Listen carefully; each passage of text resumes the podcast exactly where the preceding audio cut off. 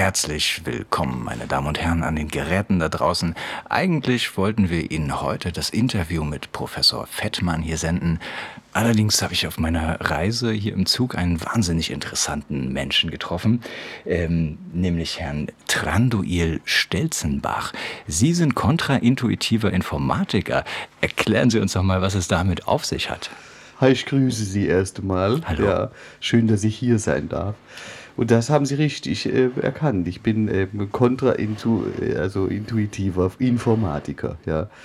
Sehen Sie, die Informatik als solche ist ja meistens auf Einser und Nuller äh, gepolt. Ja. Ja. Und man muss jetzt sagen, die Menschen sind ja zutiefst analog gewesen. Ja. Es läuft uns ja gegen den Strich, ähm, in Einsern und Nullern zu denken. Ja. Alles hat ja Nuancen. Ja. Ja. Und als kontraintuitiver Informatiker ähm, durchsuche ich sozusagen die Graubereiche der Informatik, wo es kein klares Ja und Nein gibt. Zum Beispiel der USB-Stecker. Aha, das müssen Sie uns näher erklären. Ja, Sie kennen das Gefühl ja bestimmt auch. Sie wollen den USB-Port einstecken. Sie probieren es so rum, passt nicht. Sie probieren es andersrum, passt nicht. Sie probieren es nochmal, passt. Ja, obwohl es nur zwei Möglichkeiten gibt, Das stimmt. hat es bei der dritten erst geklappt. Und manche Leute haben sogar beim ersten Versuch Glück. Ja, Das ist aber dann wirklich großes Glück. Also mir noch nie passiert. richtig. Und in einer Informatik, die tatsächlich aus Einsern und Nullern bestehen würde, gäbe es kein Glück. Ja, da könnten Sie es vorher sagen. Aber das genau das Gleiche ist im Prinzip, wenn Sie ein Word-Dokument nehmen, ja, und Sie kopieren jetzt aus einer Internetseite einen Satz in das Word-Dokument, ja. Ähm, üblicherweise kopieren Sie es rein. Das ist dann sehr groß, hat eine andere Farbe. Drei Bullet Points verschwinden, zwei Absätze Ja. gehen auf die nächste Seite, drei Fußnoten gehen ans Ende, ja, und das ist nur der Anfang, ja. Dann beginnt der Bildschirm zu flackern, bei vielen gehen dann die Fensterläden auf und zu, irgendwo miaut eine Katze und ein Gewitter fängt an, ja. Das hat alles nichts mehr mit normaler Informatik zu tun. Nun beschreiben Sie ja genau gerade Phänomene, die jeder Mensch, äh, der schon mal mit einem Computer gearbeitet hat, sicherlich erlebt hat. Und ähm, was ich mich frage, ist, ähm, warum Ihr Themenfeld die kontraintuitive Informatik ist. Denn eigentlich sind doch alle Betriebssysteme, die wir benutzen und alle Computer schon per se ab Werk kontraintuitiv, oder? Nee, mit kontraintuitiv meine ich was anderes. Wenn Sie jetzt zum Beispiel diesen, ähm, diesen dissoziati- dissoziativen Effekt bei Word haben, zum Beispiel, ja, oder beim USB-Sticker, ist ja die intuitive äh, Reaktion des normalen Users, dass man auf das Gerät schlägt. Ja, das hilft häufig nicht. Ja. Da muss man kontraintuitiv vorstehen und das Gerät auch mal streicheln, ihm gut zureden. Ja. Ähm, ich habe gute Erfahrungen damit gemacht, zum Beispiel die Maus anzulecken. Ja, bevor man sie einsteckt. Das funktioniert hervorragend. Oder wenn Sie den An- und Ausknopf liebevoll liebkosen, bevor Sie ihn benutzen, ja, dann fährt der Rechner viel, viel flüssiger hoch dann. Eine tatsächlich benutzerfreundlichere Gestaltung ähm, der Systeme ist also in Ihrer Sicht keine Lösung. Nee, das, andersrum wird ein Schuh draus. Ja, die Benutzer müssen systemfreundlicher werden. Wissen Sie? Ähm, weil ich meine, die Evolution funktioniert nun mal in diese Richtung, ja. Als der erste Fisch an Land gekrochen ist, hat sich ja auch nicht der Sumpf dem Fisch angepasst. Das ist richtig, ja. Aber ähm, in dieser Analogie wären wir ja der Sumpf und der Computer der Fisch. Also Richtig, der müsste sich doch eigentlich der Stufe. Computer an uns anpassen, oder? Nein, das, das haben Sie falsch verstanden. Der Computer ist eine Spezies, wenn Sie sie so betrachten mögen, ja. Und diese Spezies befindet sich in einem Humanhabitat, umgeben von Menschen, und verbreitet sich in diesem Humanhabitat, wie der Fisch halt im Sumpf sich verbreiten würde, ja. Und so gesehen hat der, der Computer uns domestiziert. Sehen Sie, ich, ich nehme mal ein Beispiel, das vielleicht leichter verständlich ist. Nehmen Sie Getreide, ja. Ja. So klassischer Weizen mit einer Ähre dran, ja. Ähm, das war vor 10.000 Jahren, ist so eine Art Getreide sehr selten gewachsen. Ja. Das war nicht auf der ganzen Erde verbreitet. Erst als der Getreide erfolgreich die Menschen domestizieren konnte, sie überzeugen konnte, ihn immer wieder anzupflanzen, immer wieder erneut einzutopfen, immer wieder auch mitzunehmen auf Migrationsreisen und so Getreide auf dem ganzen Erdball verteilt wurde, kann man von einer sehr erfolgreichen Evolution des Getreides sprechen, der sich sozusagen der Spezies Mensch bedient hat, um sich weltweit äh, einzupflanzen. Ja? Und so ähnlich ist es mit dem Computer auch. Der benutzt uns dafür, dass er sich verbreitet. Ähm, und deswegen muss eben auch das Nutzer-User-Verhältnis umgekehrt werden. Ja? Hm. Der, der Computer used uns, ja, und wir müssen halt computerfreundlicher werden. Und das ist eigentlich die Hauptsache unserer Philosophie. Gerade beim Tippen, ja. Viele hacken ja so in die Tasten und wundern sich dann, dass Outlook abstürzt. Das ist natürlich logisch. Wenn jemand so an ihren Knöpfen rumspielen würde, dann hätten sie auch keine Lust mehr, E-Mails zu verfassen. Hm. Sie, die, wenn ich das richtig verstehe, ist also die, ähm, wie haben wir es genannt?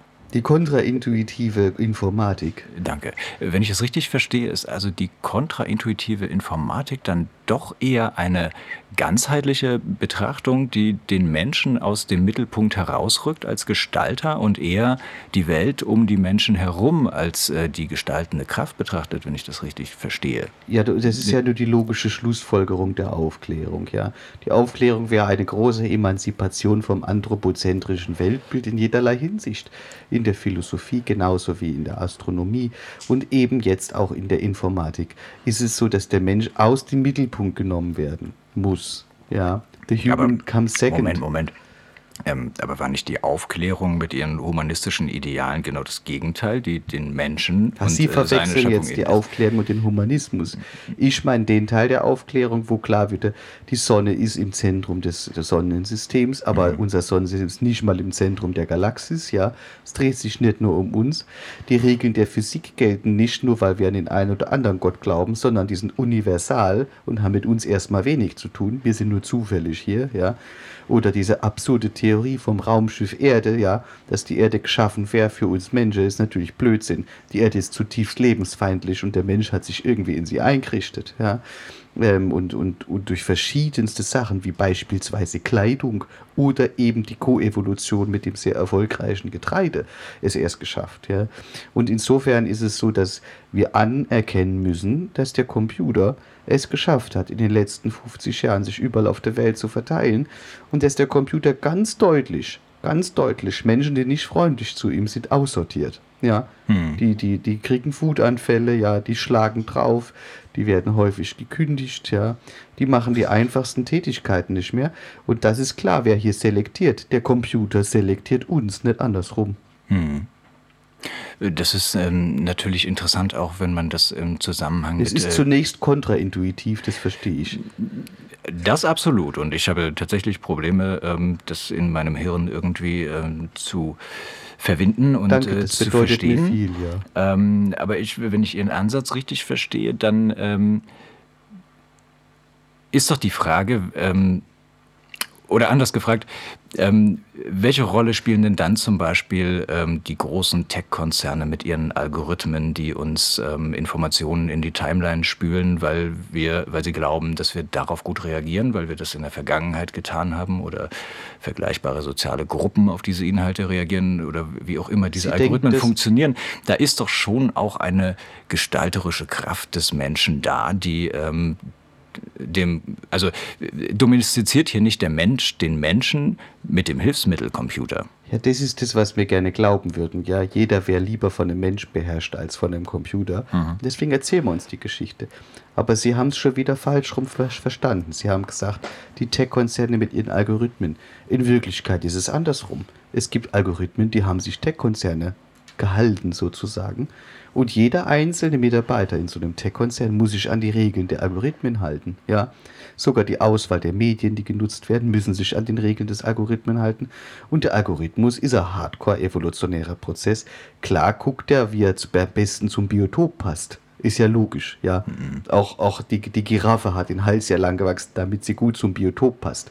Aber jetzt aus dieser Anpassung ne, eine falsche Hierarchie zu schließen, hielte ich für falsch. Ja, Nur weil die Giraffe den Hals hat wachsen lassen, um die Blätter oben zu erreichen, kann man doch nicht sagen, dass der Baum der Giraffe den Willen aufgezwungen hätte. Nee, andersrum. Hm, aber vorhin haben Sie gesagt, dass uns Menschen das Getreide seinen Willen aufgezwungen hat. Das widerspricht sich dann doch, oder denke ich da wieder zu intuitiv? Nein, das ist ja ein völlig anderes Beispiel. Hm. Das Getreide hat ja seine Verbreitung geregelt, dadurch, hm. dass es sozusagen äh, die Fortpflanzungsorgane uns zur Verfügung gestellt hat und natürlich immer was auf den Boden fällt. Hm. Bei der Giraffe, da frisst ihr die einfach die Blätter auf, das ist ja was anderes. Ähm, würde jetzt der Baum die Giraffe dazu benutzen, dass die Giraffe immer nur mehr Bäume pflanzt, ja, was einige Pflanzen ja auch gemacht haben. Ne? Man frisst die Samen, man, man scheidet sie aus und dadurch verbreitet sich. Das wäre natürlich der klassische Mechanismus. Und genau diesen Mechanismus beobachten wir bei Algorithmen. Algorithmen. Ja? Ähm, mhm. ein erfolgreicher Algorithmus wird selbstverständlich kopiert mhm. ja, vom Wettbewerb und weiterverbreitet und probiert sich ständig und immer wieder neu aus. Und, und, und wird verbessert vor allem. Richtig, richtig. Das aber auch das weiter. ist ja etwas, was von außen passiert. Der Algorithmus kann das ja nicht selber tun, oder? Ja, aber wer, wer tut's denn? Leute, die vom Algorithmus bestimmt sind. Hm. Leute, die dann Geld verdienen, wenn der Algorithmus erfolgreich ist. Also ich weiß, ich würde da jetzt keinen großen Unterschied machen. Das stimmt natürlich. Insofern ähm, sind also Leute, also Programmierer, die den Algorithmus weiterentwickeln, so etwas wie Sklaven, die der Algorithmus sich hält, ohne ja, eher so, ich würde es eher mit Blattläusen vergleichen, die in so einer Ameisenkolonie leben, ja. ja eine Art Symbiose. Also. Richtig, ja, das ist so, ist, ist ja Symbiose. Und der Algorithmus wählt sich ganz genau aus, wer der Programmierer wird. Ja, es werden natürlich Autisten bevorzugt, ja. Mhm. Leute, die gerne in dunklen Räumen leben, ebenso, ja. Mhm. Äh, Leute, die ganz besonders stark im logischen Denken sind. Ja, der Algorithmus ist wählerisch. Ja. ja. Da darf nicht jeder mitmachen. Und das erzeugt natürlich auch evolutionärer Druck, ja. Hm. Und deswegen müssen wir einfache, normale Menschen freundlicher werden zum Algorithmus und zu Maschinen, ja, damit auch der normale Mensch selektiert wird vom Algorithmus, ja. Ähm, wenn wir das nicht machen, überleben sozusagen ausschließlich die, die gerade durch diese harsche ähm, Selektion hervorgebracht werden, mit den Eigenschaften, die ich gerade genannt habe. Und dann verlieren wir als humane Spezies natürlich irgendwo den Charakter. Ja. Hm. Dann ähm, sind ja vielleicht aber die Smartphones und Tablets, die wir heutzutage benutzen, schon ein guter Schritt in die richtige Richtung, da wir sie ständig streicheln und äh, zart berühren, ähm, sie unsere Fingerabdrücke scannen lassen.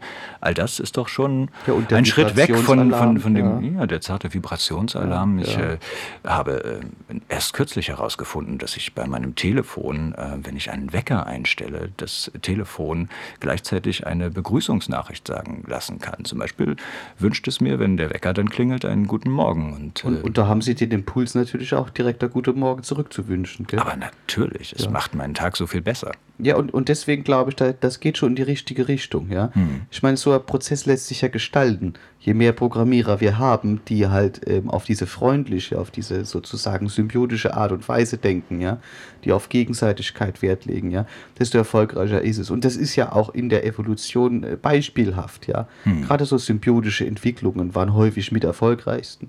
Getreidemensch ist ja nur eins, Milbe, äh, Ameise das nächste. Wolf und Mensch, äh, aus dem, also und Wolf, Wolf und Raben, ja, und, ja. Und, und da gibt es viel, viele Beispiele und insofern ist es ja äh, kontraintuitiv, äh, erstmal die Evolution der Maschinen als feindlich wahrzunehmen. Muss es nicht sein. Ja? Aber das ist genau die Kunst an der Sache. Wir müssen in der Informatik beginnen, in symbiotischer Beziehung zu denken und weg von Top-Down oder Bottom-Up. Hm. Mögen Sie uns vielleicht einen kleinen Ausblick auf die Zukunft geben? Was erwartet uns da? Also in der näheren Zukunft ist natürlich alles Tagu, ja. Mhm. Ähm, ich befürchte eher den Moment, wenn es zu großem Selektionsdruck kommt, ja. Mhm. Also der Mensch als Spezies ist ja eine vorübergehende Erscheinung, so wie wir uns gerade sehen, ja. Ach wirklich? Ja, natürlich. Wir entwickeln uns ja weiter, ja. Also es geht nichts darum, dass wir aussterben, es geht darum, dass wir uns weiterentwickeln. Ja? Mhm. Und das passiert natürlich nur mit großem evolutionären Druck, der dann ähm, entsteht, wenn die Erde voll und unter die Ressourcen leer sind. Und dann wird die Symbiose mit dem Rechner, mit den Computern, dem Algorithmus ähm, unterschiedlichste Ausprägungen annehmen. In einigen Weltregionen wird sie vielleicht auf die eine Weise passieren, in anderen auf die andere. Und dann wird sich eine dieser Symbiosen durchsetzen. Oder wir werden Nischenspezies erleben. Ja? Hm. Eine Spezies, die zum Beispiel ständig nur daraus besteht, auf den Rechner zu hauen, ähm, die sich vielleicht in einigen Gegenden Skandinaviens durchsetzen könnte, während andere Spezies, die in geradezu inniger homoerotische Leidenschaft mit ihrem Rechner verbunden sind, möglicherweise in Süditalien überleben würde. Rein fiktive Beispiele, ich weiß nicht, wie es kommen wird, genau, ja. Hm. Klar ist aber, dass irgendwann natürlich auch die Spezies sich nicht mehr untereinander fortpflanzen können, ja. Und dann haben sie halt eine neue äh, Branch sozusagen, ja, ähm, von Spezies entwickelt, aber allen ist gemeint, dass es irgendeine Form von Symbiose ist mhm. mit dem Rechner. Und klar ist, dass nicht nur die sexuelle Kompatibilität dann nicht mehr klappt, dann kann man wahrscheinlich auch mit den Rechnern der anderen Spezies nicht mehr anfangen, ja. Der wird dann gebrancht.